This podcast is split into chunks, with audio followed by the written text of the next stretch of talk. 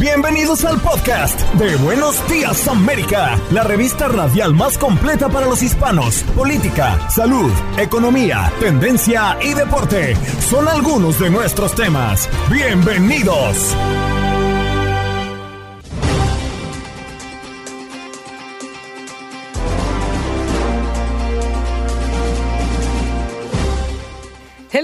Soy Andreina Gandica y este es el podcast de Buenos Días América. Hoy dedicamos nuestras cuatro horas de programa a hablar del amor, de la amistad y de este 14 de febrero. Hay quienes lo ven como un día únicamente comercial, pero hay otras personas que sí le apuestan a las flores, a los chocolates y hasta una cena romántica para reavivar el amor. ¿Usted lo celebra? ¿Tiene un amor a quien atender el día de hoy o es de los que dicen que el amor se celebra todos los días?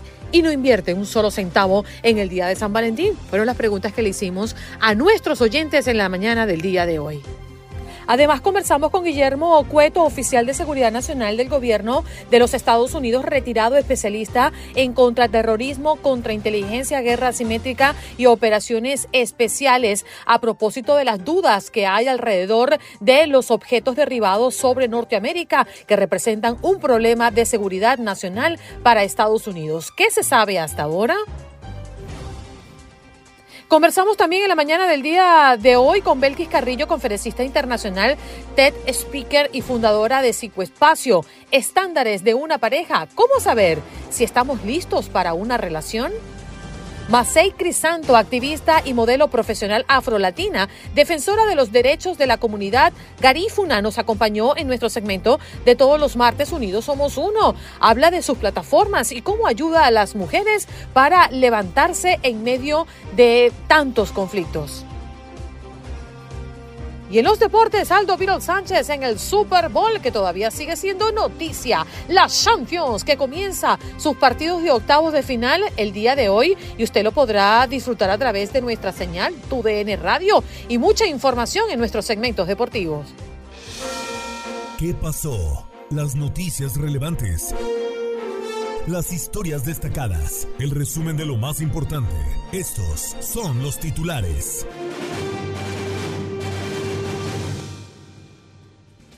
Nikki Haley anuncia su postulación a la candidatura presidencial republicana contra Trump. La exgobernadora de Carolina del Sur, Nikki Haley, de 51 años de edad, se convierte en la primera aspirante que desafía al expresidente Donald Trump por la nominación del Partido Republicano. Es hora de una nueva generación de liderazgo, es lo que dice en un video promocional. En información de última hora, la inflación se sitúa en un 6.4% interanual y llega a su séptimo mes consecutivo sin subidas. El gobierno reportó que el índice de precios al consumidor, el referente para medir la inflación, subió entre diciembre y enero un 0.5% para situarse en un 6.4% interanual, lo que supone su séptimo mes consecutivo sin subidas. Al menos tres muertos en tiroteo en la Universidad Estatal de Michigan. El atacante se dispara y fallece. Los cuerpos de las tres víctimas mortales fueron encontrados en dos lugares distintos del campus. Las cinco personas heridas fueron trasladadas al hospital Sparrow. Tras tres horas de persecución, el sospechoso se, se disparó a sí mismo. Nos vamos a Nueva York porque un conductor atropelló varios peatones y este podría ser sometido a evaluación psiquiátrica. El atropellamiento masivo ocurrió el lunes cuando un hombre de unos 60 años en un camión arrolló a ocho transeúntes en Brooklyn. Las autoridades confirmaron que una de las dos personas heridas de gravedad falleció hace poco y bueno, pues también la otra persona tiene dos fracturas en el pie, apenas entró en cirugía y esperan que todo salga bien, señaló el hermano de uno de los lesionados. Nos vamos al sur de la Florida. Salieron expulsados del auto. Una persona murió y cinco están heridas. Aparatoso accidente en Broward, en el condado, en el sur de la Florida. Cinco personas están en el hospital y otra perdió la vida lamentablemente en este accidente en Tamarack. Los oficiales de la oficina del alguacil de Broward investigan las causas del choque en donde varias personas salieron expulsadas tras el impacto. Estados Unidos llama a sus ciudadanos a abandonar Rusia de inmediato. La embajada en Moscú dijo que los ciudadanos estadounidenses que residan o estén de viaje en Rusia deben partir de inmediato y llamó a todos los estadounidenses a no viajar a ese país, citando riesgos de acoso y detenciones arbitrarias. Inflación impacta restaurantes y causa incertidumbre para celebrar el Día de San Valentín. Los restaurantes son la industria más golpeada por la inflación en Estados Unidos, un hecho que está causando que la población replantee la idea de celebrar en casa con una cena romántica. Tres de cada cinco mujeres jóvenes en Estados Unidos aseguran tener sentimientos depresivos. De acuerdo con una encuesta realizada a 17 mil jóvenes por los Centros para el Control y Prevención de Enfermedades, el 57% de las estudiantes mujeres señalaron tener sentimientos persistentes de tristeza o depresión, mientras que el 30% afirmó haber tenido pensamientos suicidas. Y en información deportiva, hoy regresa la UEFA Champions League a través de nuestra señal y tu aplicación Euforia. A las 3 de la tarde, tiempo del este, se medirá el Paris Saint-Germain contra el Bayern de Múnich. Y a la misma hora, Milan contra Tottenham Hotspur.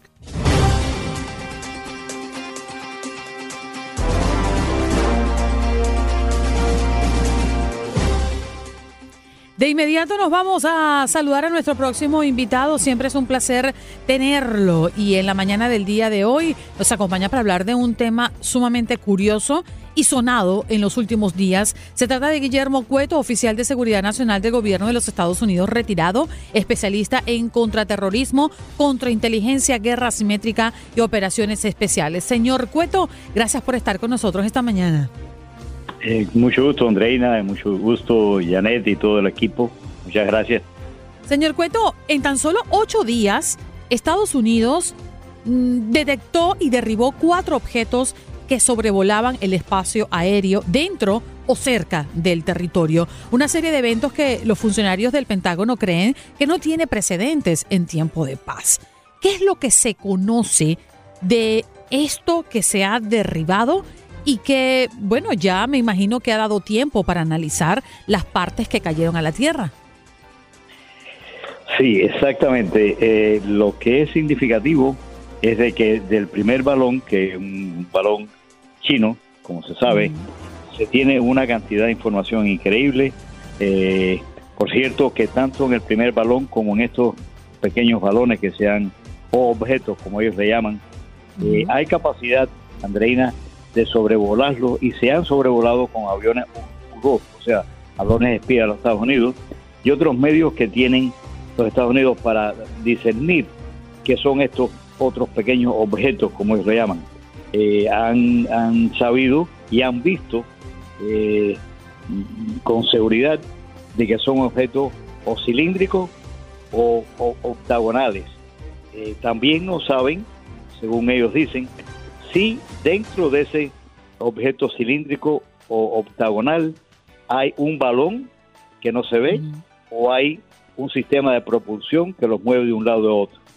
Es muy extraño eh, por los conocimientos que tenemos, y esto es voz pública, o sea, conocimiento público, de que es muy fácil detectar la composición eh, exógena, o sea, los materiales con que está construido uno de estos balones.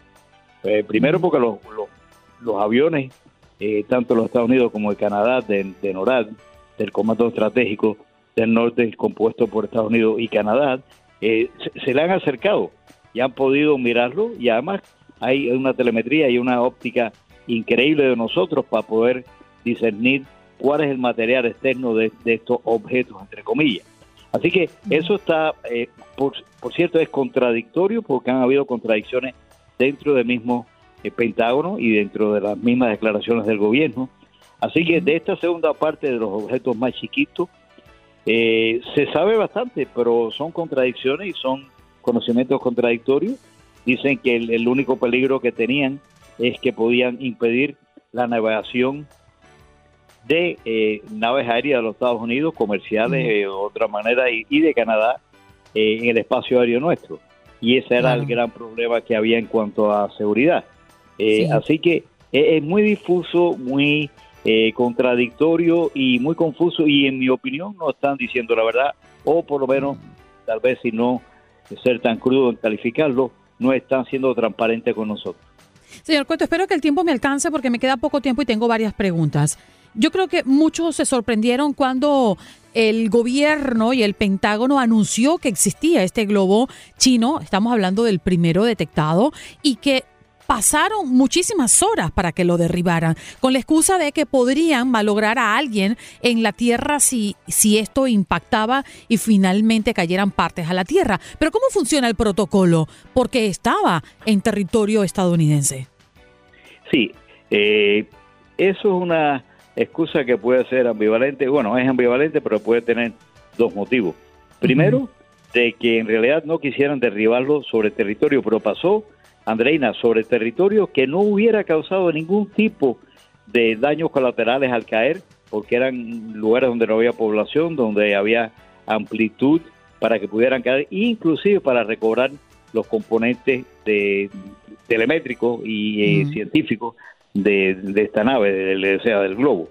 O sea, la otra parte es que dicen que es posible que hayan dejado eh, la trayectoria total que fue sumamente delicada porque se posó inclusive hasta 30 minutos por arriba de bases sumamente estratégicas, la más estratégica y la más importante de los Estados Unidos por el sistema TRIAD de eh, misiles intercontinentales, los B-52, los B-2, los, los comandos eh, estratégicos cibernéticos que hay, etcétera. O sea, es posible que ellos han, querido eh, ver la trayectoria y ver lo que ellos estaban captando, porque nosotros podemos ver lo que ellos captan por la telemetría que nosotros podemos obtener de ellos mismos y lo que estaba transmitiendo a China. Así que esa es la otra hipótesis de que lo dejaron la trayectoria completa para poder nosotros coger inteligencia de ellos y lo que ellos estaban, la inteligencia que ellos estaban transmitiendo a China.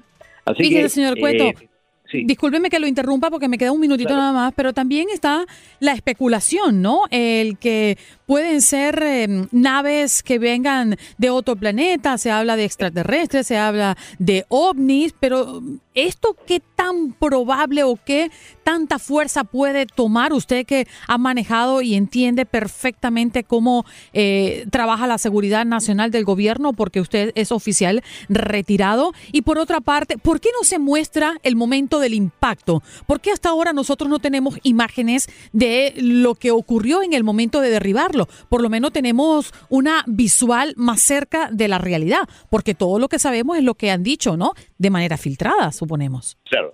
Eh, lo que es interesante es que inclusive eh, un objeto tan pequeño y tan fácil de derribar, eh, hubo un fallo con uno de los misiles que se le, se le disparó de uno de los aviones que falló, no le dio.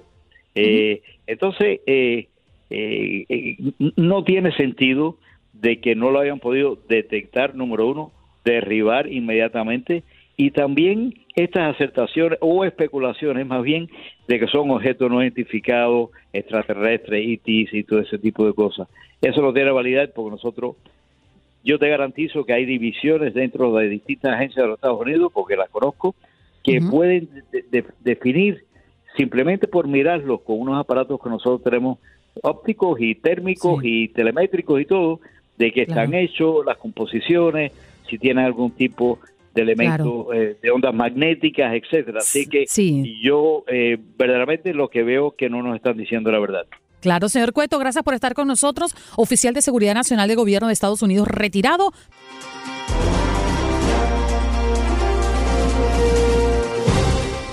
Bueno, nos vamos a otro tema y ya se lo anunciábamos desde bien tempranito. Ella es Belkis Carrillo, conferencista internacional, TED Speaker y fundadora de Psicoespacio. Belkis, gracias por estar con nosotros y feliz día de San Valentín. No, gracias a ti, mi amor, gracias a ti. Además que esto me acaba de traer un recuerdo hermoso, que todo este, toda esta locura mía de salir en televisión y en radio comenzó con un Día de los Enamorados hace 12 años que me invitaron a la ah. radio, así que estamos celebrando eso también.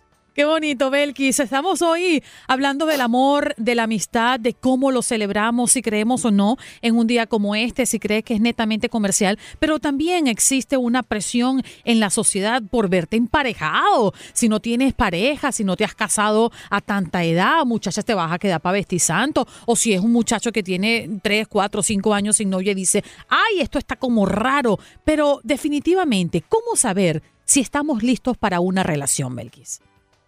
Sí, fíjate que yo te diría que, realmente sí es una, es como una obligación, es como un abuso, hasta yo te diría que hasta una invasión, porque hay personas que no están listas para eso, personas que no quieren, personas que, que realmente han decidido eh, postergarlo para tener otro proyecto, pero la sociedad eh, obliga, ¿no?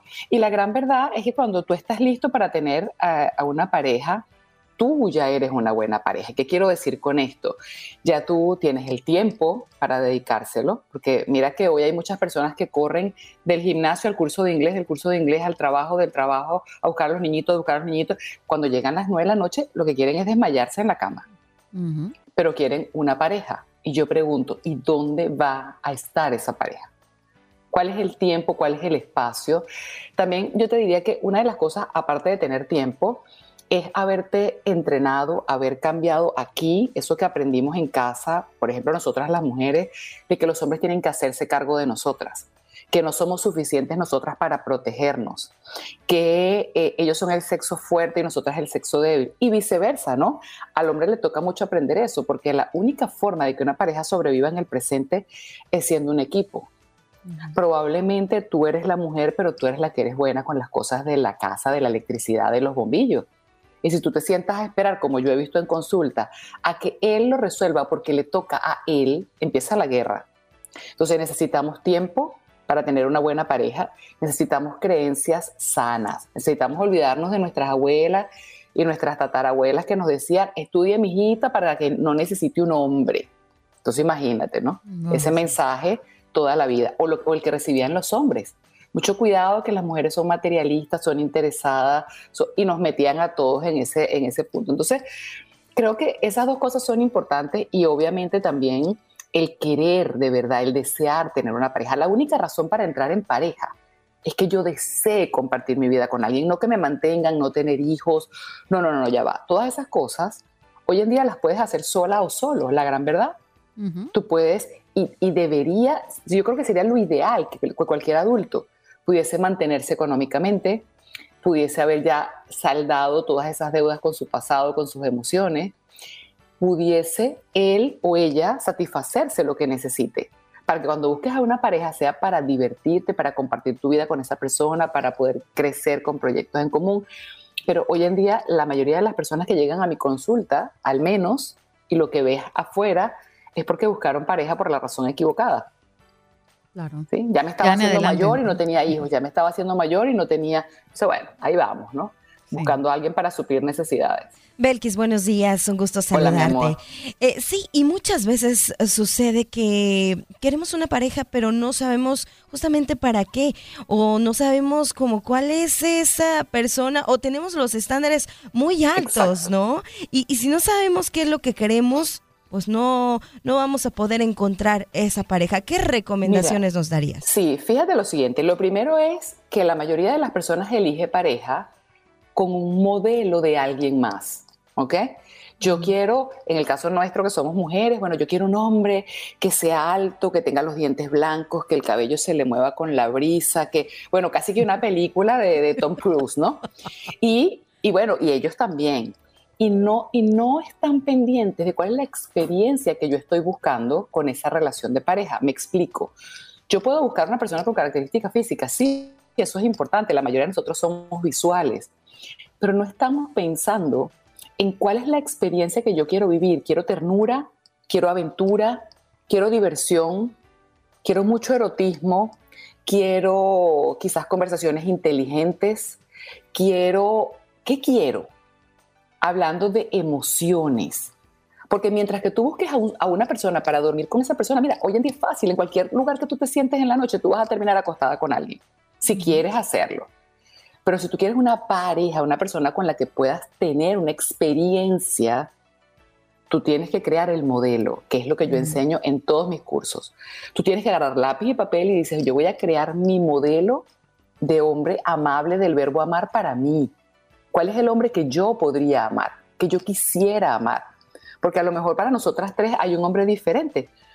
Yo siempre digo que, por ejemplo, para mí los hombres divertidos, con buen humor, conversadores, me, me, llaman muchísimo la atención porque se parece mucho a mi papá, que yo lo considero un buen hombre. Entonces, mi modelo, mi papá era un tipo que se reía sabroso, que hablaba, que estaba siempre cerca. Entonces, bueno, eso para mí es importante.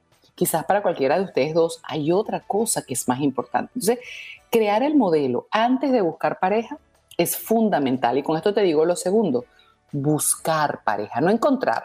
No que me lo encontré, que me lo tropecé comprando pepinos en el supermercado y nos amamos. No, no, no, no, no. Yo voy a hacer de esto un proyecto. Yo voy a buscar una pareja y cuando yo haga mi modelo en papel, yo voy a preguntarme, ¿dónde, dónde se encuentran este tipo de hombres o este tipo de mujeres? ¿A Pero fíjate, ¿Qué actividades les gustan? Hoy hemos recibido muchas llamadas y, me quedo con algunas de ellas que dicen, sí. la soledad es adictiva, porque han tenido pareja, han tenido hijos, eh, no han encontrado o quizás no han buscado a esa persona ideal que la acompañe y, y con la cual se sienta cómodo y feliz y contento y lleno y pleno. Pero, ¿qué pasa cuando nos acostumbramos a estar solos? ¿Esto está bien o definitivamente el ser humano necesita de alguien que le pase la manito? Fíjate, André, yo ahí te diría que los términos bien y mal, realmente los psicólogos no los utilizamos, ¿ok? Porque está lo que está bien para ti, lo que está bien para mí, ¿ok? Y puede ser que en un momento de tu vida, como te decía al principio, tú no quieres tener pareja. Ahora, tienes absoluta razón cuando dices que la soledad es adictiva. ¿Por qué? Primero porque tenemos un bombardeo de nuestras abuelas y de nuestros, de nuestros antepasados donde todos nos dicen que el matrimonio es difícil, que las relaciones son difíciles, que eso es una guerra campal, que eso, que hasta ahí te llegó la paz, que ta, bueno, entonces ya por ahí tenemos un, sabes, ¿no? Como un aviso. Luego, obviamente, la sociedad y los medios. Yo hoy me quedo asombrada, pero asombrada, y, y, no quiero usar una palabra peor cuando estoy viendo redes y de pronto dicen, no sé, ¿para qué elegir un novio si puedes tener cinco? Entonces tú dices, ya va, ¿qué está pasando? Esto, hay muchos muchos memes y muchos chistes de esta forma, ¿ok? Entonces hay una pésima educación con respecto a las relaciones. Y tres, la mayoría de las personas llega a la relación con su mentalidad de su casa. Con mi mamá y mi papá lo hacían mejor, el mío lo hacían mejor y arranca una guerra. Entonces, la soledad es adictiva porque en mi soledad yo no tengo que crear acuerdos con nadie, ni mantenerlos, ni, ni, estar atento a reagendar esos acuerdos cuando los volvemos a hablar. Y ahí te diría, si yo, si para mí ya en mi vida hace falta un compañero o compañera, si, a mí me, si yo me encuentro a mí mismo muchas veces pensando, ¿cómo haría yo este viaje si tuviese a alguien? ¿Cómo haría yo esta comida si tuviese a alguien? ¿Cómo pasaría yo? Hey, atiéndete, escúchate, ¿ok? Y prepárate para eso. Suelta la maleta que traes de tu casa, tu familia no lo hacía mejor, puedes aprender para crear deberías en común y puedes dejar de escuchar toda esa basura mediática que está afuera con esos chistes y esas cosas. Hay relaciones que sí funcionan, hay parejas que sí se quieren bonito, entonces yo creo que hay mucho que, mucho que cambiar en la mente, realmente, en la mentalidad. Belki, me queda un minuto, pero no quiero dejar pasar la oportunidad para que nos cuentes qué nos traes, porque siempre tienes algo debajo de la manga. Bueno, ahorita tengo algo maravilloso para toda la gente que nos está escuchando y es que por primera vez en mi carrera voy a dar un curso, un entrenamiento de cuatro días y van a ser gratis. Así que toda tu gente que nos está escuchando solo tiene que ir a mi Instagram, psicoespacio, con P que antecede la S, y se inscriben allí y vamos a empezar el lunes 27 de febrero, cuatro clases gratis para que empecemos a cuestionarnos todo lo que estamos haciendo, para que nunca más yo reciba una pregunta de, mira, ¿esto que yo quiero hacer está bien o está mal? Para que mm. sepan que si está bien para ti, está bien para ti. Entonces, vamos a trabajar mucho con, con, autoconfianza, autorrespeto, autoprotección, así que se tienen que venir todos, todos, todos, porque es gratis. Qué mejor regalo de hoy, día de San Valentín, que nos está dando Belkis el día de hoy. Cuatro días de entrenamiento, vayan a Psicoespacio. Sí, señor, con la P que lo antecede, como dice Belkis, y allí va a encontrar toda la información. Te quiero, Belkis. Feliz día para ti, cariño. A ti, mi amor. Feliz día del amor. Bye. Gracias a las dos. El Departamento de Impacto Social y Sostenibilidad de Televisa Univisión presenta su segmento Unidos Somos Uno, un espacio para la voz de nuestra comunidad hispana. Y maravilloso, qué alegría tenerte, Masei Crisanto, activista y modelo profesional afrolatina, defensora de los derechos de la comunidad garifuna. ¿Cómo estás, Masei? Gracias por estar aquí. No, gracias por invitarme. Estoy muy emocionada de estar con ustedes en esta mañana. Bueno, que acá en Honduras son las 8 de la mañana, pero muy emocionada de estar con ustedes.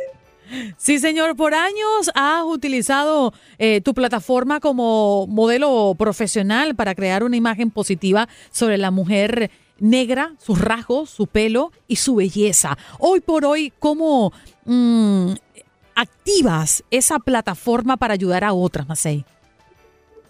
Bueno, lo que sucede es que Honduras somos un país con tanta diversidad cultural y no había un espacio para las mujeres negras y más para las mujeres que tenemos nuestro cabello afro. Yo fui la primer modelo en poner mi afro como marca personal y ha sido un proceso tanto de desaprender y aprender junto con la industria, pero pues sobre todo en mostrar de que la belleza es diversa y que también pues demostrar que somos parte de esta sociedad a pesar de que Honduras sigue siendo un país con un sistema racista, la verdad. Mm, la industria de la moda, una industria que desde siempre ha contado con estereotipos quizás, eh, quisiera llamarlo irreales, ¿no? Porque, wow, para llegar a ese prototipo, las mujeres sobre todo y los hombres también han tenido que sacrificar mucho. Y muchas mujeres en ese proceso han perdido hasta la vida porque de manera irresponsable han elegido prácticas que no son saludables para sí mismas y han desatado tragedias eh, para sus vidas. ¿Cómo has sobrellevado todo esto? Mira, ha sido fuerte. Desde niña yo siempre quise ser blanca para poder ser mm. aceptada por la sociedad y poder tener amigos. Bueno, mi mamá siempre me decía de que Dios nos hace como las flores, de diferentes colores y formas, pero fue un proceso difícil porque yo me di mm. cuenta que era negra en la escuela, ya que yo soy una hija eh, de racial porque mi mamá es blanca. Entonces, reconciliarme con la niña, reconciliarme con todos estos eh, perjuicios raciales que tenían pues los niños, pero que a pesar no son culpa de ellos, sino por la crianza en la cual hemos ido eh, creciendo. Y también yo me alicé el cabello a los nueve años y quedé pelona. Entonces todo eso intensificó todo aquello que ya creaba un miedo y una inseguridad dentro de mí. Cuando yo comencé en las pasarelas, puedo decir de que ahí comencé a tomar por seguridad porque sabía que la belleza de la mujer negra era especial, pero también pues representa una historia, porque sé que mi cabello y mi color de piel cuenta una historia de alguna forma. Mm, sabemos que no solo eres modelo, sino que también bailas las danzas tradicionales de tu cultura junto a tu familia eh, para preservar las raíces. Qué bonito. Cuéntanos por qué lo haces y qué puertas abre esto que hoy estás haciendo. Creo que hay una situación interesante y es cuando hablamos de la autodeterminación. Yo cuando era pequeña no me autodeterminaba como una mujer o una niña negra y también pues siendo garífuna.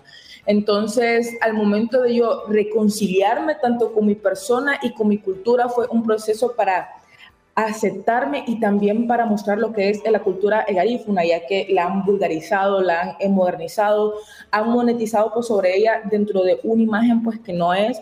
Entonces, mi trabajo y mi pasión ha sido compartir la cultura para que las personas pues las conozcan y sobre todo para llegar a esas niñas que como yo pues no conocían esta parte y no entendían el porqué de muchas cosas por pues, sí mismas. Hay algo que en Honduras sucede con la mujer garífuna y es que carecemos pues de identidad, pero la mujer garífuna no. Entonces yo sé de dónde vengo y, cuando sabemos por nuestro pasado es mucho más sencillo poder pues caminar en nuestro presente. Eso es una realidad. Para que las personas lo entiendan, háblanos un poquito de la comunidad garífuna, dónde está establecida y, qué significado tiene para tu país. Sí, bueno, la cultura garífuna nace en la isla de San Vicente. Somos una mezcla entre negros africanos e indios arahuacos o rojos.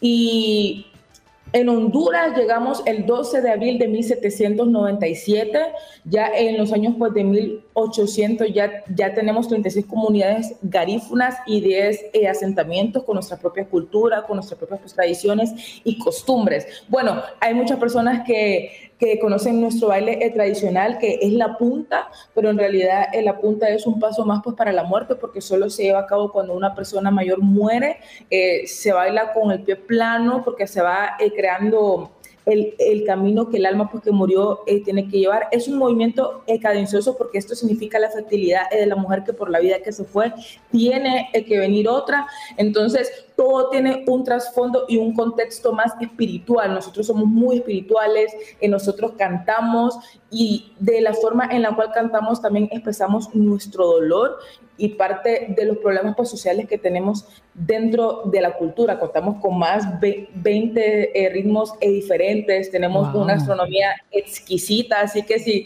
en algún momento pasan pues, por Honduras o pasan pues, por Roatán, les, les recomiendo que vayan a cualquier comunidad garífuna. Indudablemente una rica cultura llena de mucho color y de mucha historia sobre todo. Masei, eh, debemos mencionarle a la audiencia que mm, estamos en un mes muy importante, es el mes de la historia afroamericana y nos gustaría saber dónde podemos encontrar más de tu trabajo como artista, pero también como activista. Eh, yo estoy en las redes sociales como, como Masai Crisanto con doble S e Y, pero en los Estados Unidos, el mes de febrero es el mes de la cultura afroamericana y en Honduras es en abril. Y en parte creo que es importante resaltar eh, tanto la cultura, pero también a las luchas a la cual la comunidad negra pues, se enfrenta todos los días. Yo te puedo dar un poco más eh, de contexto en, de Honduras que no tiene... Eh, un rango muy largo a la diferencia pues, de lo que pasa en los Estados Unidos en temas de criminalización pues, de las mujeres negras y de los hombres. Aquí sí hay pues despojo y hay destierro pues, de las personas para poder invertir en, en las tierras y poder hacer pues, ciudades en modelos que en parte esto afecta el patrimonio cultural pues, del país pero primero creo que es importante que nos concienticemos, que nos sensibilicemos y sobre todo que aprendamos a desaprender, y valga en la redundancia. Pero me pueden encontrar en todas las, en todas las plataformas como Masé Crisanto. Gracias por estar con nosotros esta mañana. Qué bonito conversar contigo y entender un poco de tu cultura y de todo lo que haces. Gracias, Andreina. La verdad fue un honor poder estar con ustedes, que los invito a que conozcan más sobre la cultura garífuna y que disfruten pues, de este mes. Qué bonito, gracias. Ella es Masay Crisanto, activista y modelo profesional afro-latina, defensora de los derechos de la comunidad garífuna. Ya allí lo escuchaba. Estás escuchando el podcast de Buenos Días América, la revista radial más completa para los hispanos. Escúchanos en las diferentes plataformas: Euforia, Spotify, TuneIn y iHeartRadio. Tu DN Radio. Vivimos tu pasión.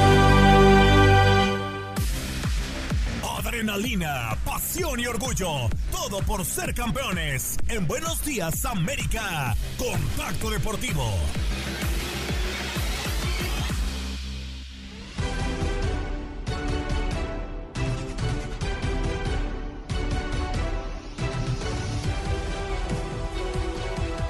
Y bienvenidos, bienvenidos a este contacto deportivo para hablar de lo que sucedió el día de ayer, ¿no? El día de ayer en lo que viene siendo la actividad de la NBA. Y es que Kai Irving, así es, Kai Irving ha pedido algo a los Dallas Mavericks, que pues por ahí, eh, por ahí podría llegar al conjunto de los Lakers. Y es que Ay, ay, ay, qué cosas están dando aquí en el mercado de transferencias de la NBA. Y es que Irving planea ir a Los Ángeles, ¿eh? tan pronto como pueda, que le está viendo prácticamente a los Dallas Mavericks como un escalón. Y es que esto ilusiona a LeBron James, ¿eh? algo demasiado polémico porque recién ha fichado con el conjunto de Dallas. Y pues por ahí, pues por ahí no le gustaría ser opacado por Luka Doncic Ahora es la cuestión, no le está gustando. Es una cosa muy curiosa, ¿no? Kyrie Irving era socio de Kevin Durant también eh, eh, en lo que viene siendo los Brooklyn Nets. Y ahora al parecer no le gusta, no le gusta ser compañero de Luka Doncic y parece ser que está justificando válgame la redundancia, con distracciones injustificadas. Y ahora estaría tomando la decisión de mejor ir a Los Ángeles, algo de verdad sumamente polémico y un poco sin sentido por parte de Kyrie Irving, porque, pues bueno, recién fichas por un club y terminas por no agradarte con la figura del mismo. Y ya dices, mejor, pues sabes qué, mejor me voy a los Lakers a jugar con LeBron James, que eso es al parecer lo que está buscando eh, Kai Irving después de varias polémicas a lo largo de esta temporada que ha tenido, ¿eh? pero bueno, así, así las cosas el momento y es que también hay opciones, los Lakers están buscando todavía un jugador eh, que por ahí pueda acompañar el buen momento. Y es que para empezar Russell Westbrook ya estaría abandonando prácticamente el conjunto de Los Ángeles, eh, por ahí ya también se menciona lo que les acabo de comentar, que Kyrie Irving está presionando para llegar al conjunto también de Los Ángeles. Y Rob Pelinka también, eh, pues por ahí, Es un fichaje que se cayó para los Lakers, parecía ser que ya tenía todo arreglado, pero al momento no se eh, revelado, perdón, detalles de lo que sería su posible llegada, ¿no? Y es que también Gary Payton de los, eh, de los Portland Blazers, eh, pues se ha lesionado, se ha lesionado y no formará parte de la quinteta titular con Stephen Curry y andaban haciendo buena mancuerna estos dos, ¿eh? Así que bueno, se le, se le baja se le baja del barco desafortunadamente y pues eh, ya no estarán en planes. Y tomando en cuenta que Kyrie Irving ya pues como que no les está jugando bien a los Dallas Mavericks, Justin Holiday y Marcus Aldrich suenan para reforzar a este conjunto de Dallas, pues parece ser que los jugadores de los Houston Rockets estarían eh, sumándose a las filas, ¿no? Eh, del conjunto de los Maps, buscan experiencia, buscan alguien que pues, les pueda refrescar y les pueda apoyar en ese aspecto. Recordemos que, pues bueno, en la temporada pasada jugaron un total, eh, el partido pasado, perdón, jugaron un total de 27 minutos, promedian 8.5 puntos, 2.9 rebotes y 1.5 asistencias por cada 24 minutos. Así es la estadística de uno de los veteranos y del otro Ulrich. Eh, pues eh, jugó siete veces el All-Star, promedió 12.9 puntos en 47 partidos de eh, la temporada pasada con los Brooklyn Nets. Así que bueno, el mercado de transferencias no para en lo absoluto. En la NBA les iremos actualizando qué pasa día a día. La polémica, pues hoy es esto que les comento de Kai Irving bueno, antes que los asuntos antisemitas y ahora pues bueno, nos viene a sorprender con dicha noticia. Y ya para finalizar, Ricky Rubio parece ser y parece estar imparable, así lo apodan algunos eh, de la liga, y es que pues asciende prácticamente el número, al puesto número 97 la clasificación de máximo ladrones de balón de la NBA, ¿eh? Por ahí está en el eh, lugar número 69 y es que está teniendo muy, pero muy buen eh, temporada en cuestión de robo de puntos. Eh, si nos vamos a la ofensiva también, pues sus números no son tan, tan malos. A ver, en 23 minutos anotas 9 puntos, 3 rebotes, 2 asistencias y 2 robos. También es un saldo sumamente positivo. Así que bueno, va a seguir sumando sus robos. Por ahí no. Por ahí podríamos estar, estar hablando de que llegue al top 30 no sabemos, pero bueno, va en buen ritmo este promedio de robos por parte de Ricky Rubio. Así es, la ciudad de Filadelfia, si tú que nos escuchas desde la ciudad de Filadelfia, pues mejor tápate las orejas, porque la ciudad, esta misma ciudad, se convirtió en la primera en perder tres finales de deportes eh, diferentes en los Estados Unidos. ¿Qué quiere decir? Que primero la MLS Cup, que por cierto la vivieron a través de TUDN Radio, eh, terminó perdiéndola frente al LAFC en penales. Y ese, ese mismo día, en la noche, terminaría por perder la Serie Mundial. Así es, los Phillies frente a los Astros.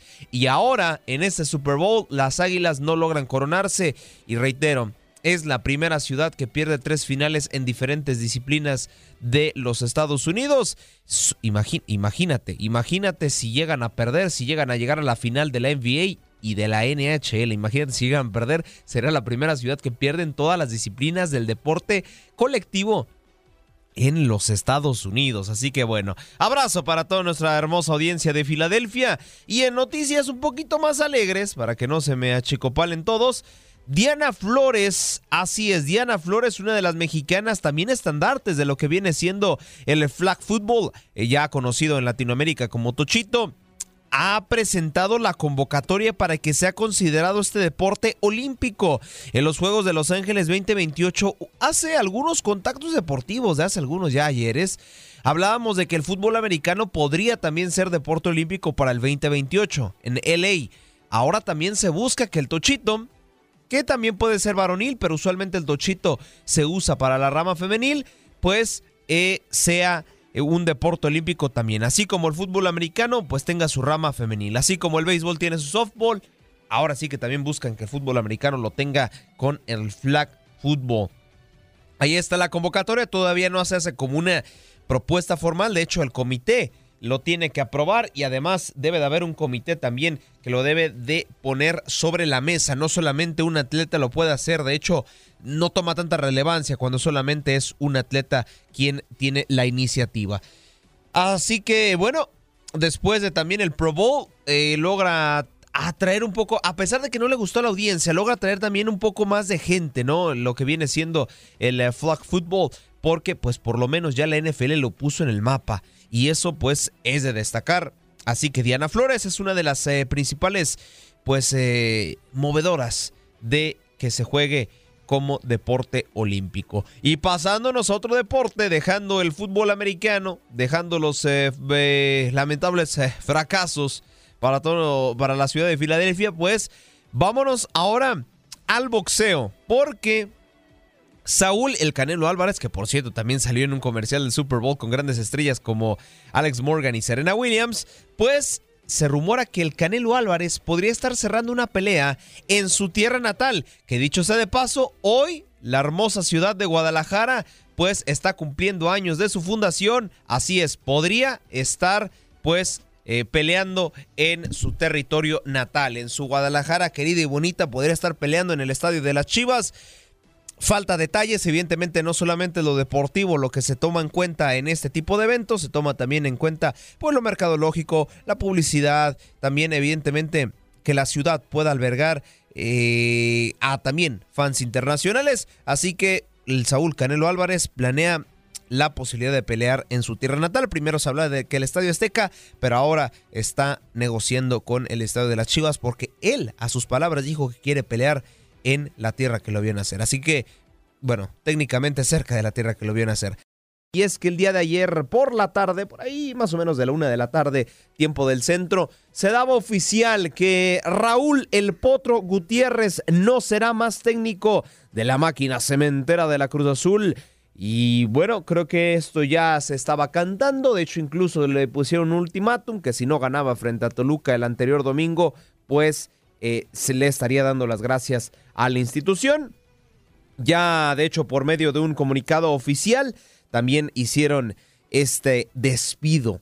Y pues bueno, también en este comunicado, Cruz Azul comentaba que buscarían, buscarían la mejor opción para revertir las situaciones como club grande. Así que bueno, vamos a escuchar eh, la información más puntual de, por, parte de nuestros amigos de TUDN referente al despido de Raúl Epotro Gutiérrez como técnico de la máquina.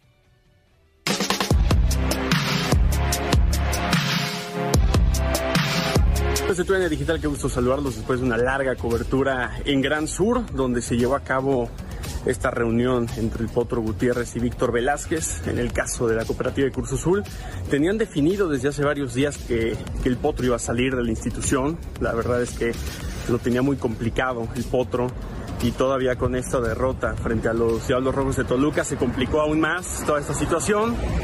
Hoy se lleva a cabo eh, esta junta, esta reunión entre Velázquez y Potro. Potro trató de, de, convencer, por decirlo de alguna forma, de quedarse un partido más en Cruz Azul, pero las razones no fueron suficientes y al final, pues bueno, se ha determinado, ya lo tenemos confirmado por diferentes fuentes, que Raúl El Potro Gutiérrez eh, ya no será más director técnico de Cruz Azul. De hecho, ya están viendo la oportunidad de eh, entablar conversaciones con más candidatos. Desde hace más de 10 días prácticamente han tenido conversaciones con más candidatos.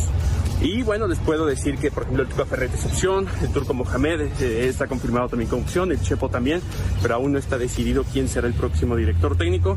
De aquí al viernes, por lo menos, será el profe Joaquín Moreno el que los dirija de manera interina. Saludos, fuerte abrazo.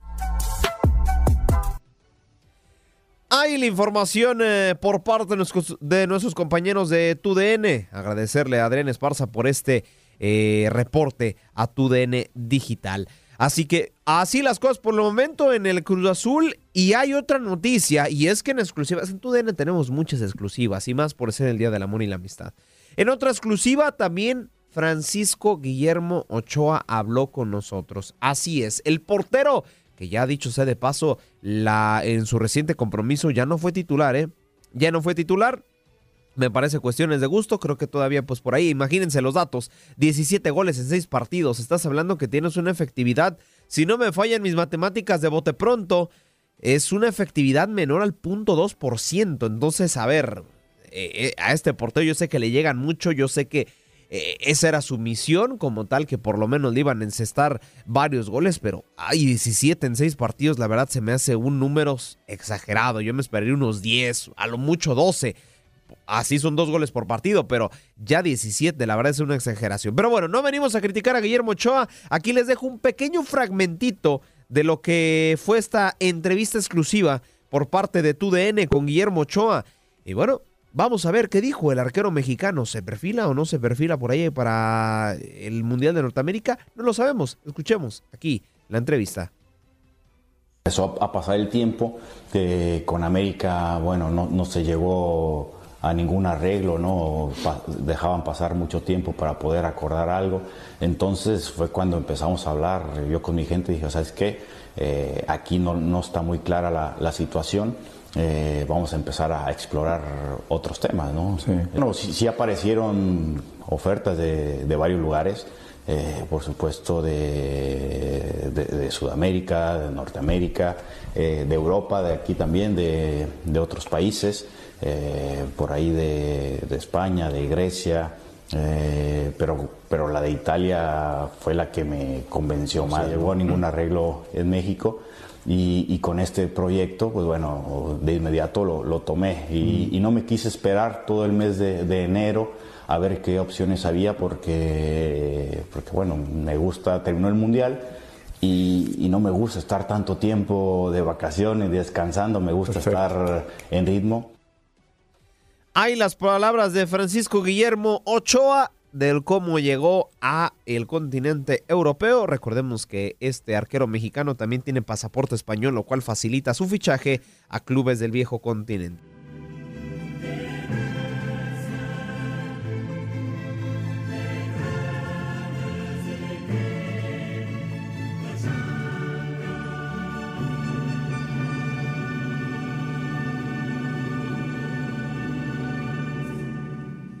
Ay, ay, ay, qué bonito himno, qué bonito himno. Desde diciembre que no lo escuchábamos. Eh, no, no, no, desde prácticamente octubre que no escuchábamos este himno, noviembre, diciembre, enero, cuatro meses para volverlo a escuchar. De verdad, qué hermoso, qué hermoso es este bendito himno de la UEFA Champions League. Y claro, lo vives aquí, a través de la señal de TUDN Radio, la casa oficial de la UEFA Champions League y de la UEFA Europa League que también tendremos actividad el jueves, pero ya se los comentaré en su debido momento. El día de hoy, doble cartelera y de manera simultánea, a través de Nesta Network, a través de la señal de TUN Radio, podrás vivir el partido entre el Paris Saint-Germain contra el Bayern de Múnich. Y a la misma hora, de manera simultánea, a través de tu aplicación Euforia, sencillito en tu bazar de descargas, Ahí le picas, euforia, la descargas, buscas tú en extra y ahí vivirás el partido entre el Milan y el Tottenham Hotspur. Así que, bueno, vamos ahora sí de lleno con la información referente al viejo continente. Y es que el Paris Saint-Germain encabeza otra, otro escándalo porque Neymar, Neymar así es, parece ser que ya tiene sus horas contadas en el conjunto parisino ya no lo quiere el conjunto francés, no lo habían podido relegar de su contrato el año pasado porque tenía una cláusula que era una automática renovación, pero ahora buscarán deshacerse de él sí o sí, según reportes, este verano. Vamos a escuchar esta pieza por parte de nuestros amigos de TUDN Digital, referente al momento que vive Neymar. El Paris Saint-Germain pretende, como lo hizo el año pasado, liberarse de los servicios de Neymar y están dispuestos a liberarlo en el próximo mercado veraniego. De acuerdo a varios reportes de Europa, el campeón de la liga no le está pasando de lo mejor en los últimos tiempos y previo a enfrentar al Bayern München en Francia para la Champions League, Neymar es uno de los señalados en estos momentos, sobre todo por sus actitudes contra sus compañeros y por pelearse a gritos con el director deportivo del equipo. Para el club ya es tiempo de volver a poner al brasileño en venta, lo que quiso hacerse el año pasado, pero por su renovación automática hasta 2027 y lo caro de su contrato no le permitieron que pudieran prescindir del jugador. El arranque de la temporada fue muy bueno para él con 17 goles y 16 asistencias en 27 partidos, pero desde que regresó del Mundial Qatar 2022 su nivel parece perdido y los escándalos fuera de la cancha siguen afectando su imagen, pues desde sus vecinos hasta el alcalde de la ciudad lo llaman individuo sin respeto.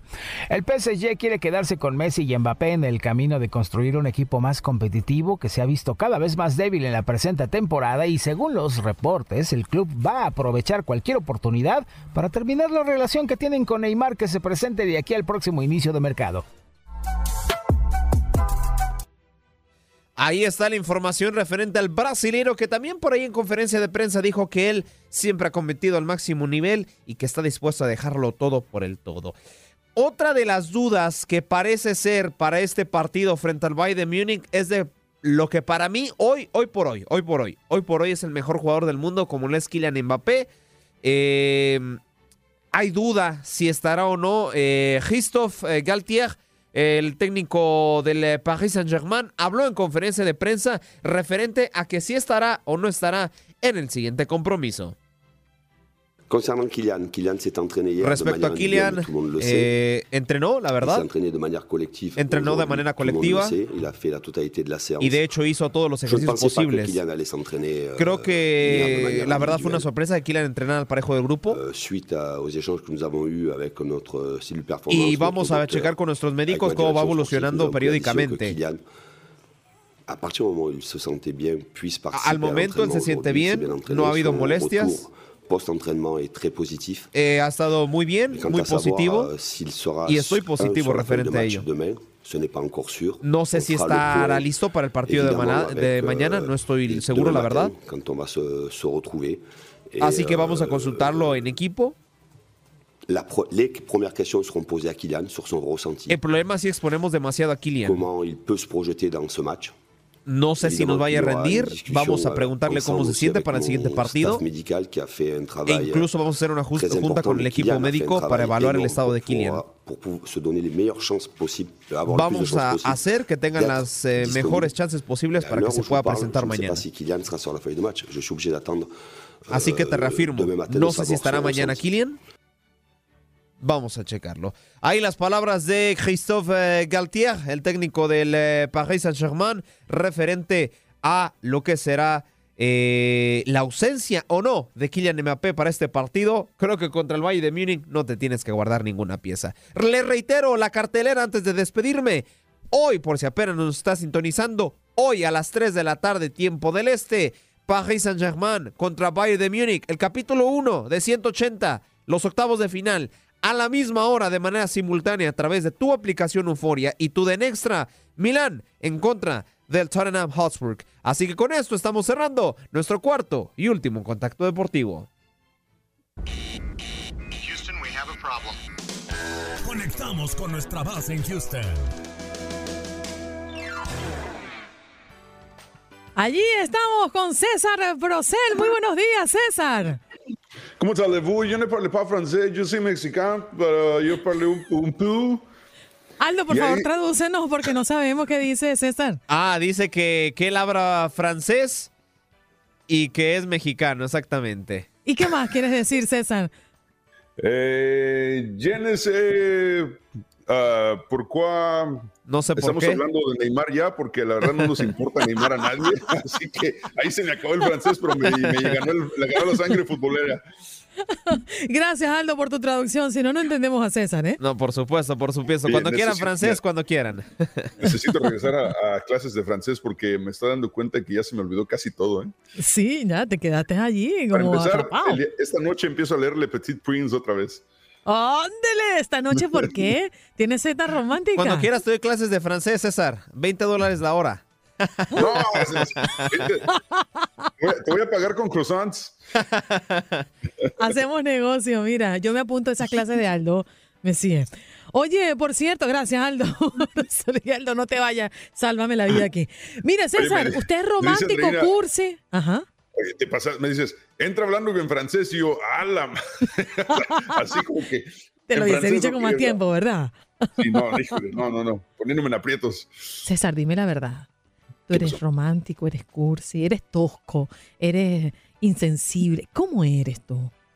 Soy insensible a heridas de amor. Ay, Dios mío, qué crueldad. No, no, tú Eh. tienes cara de ser un poco cursi.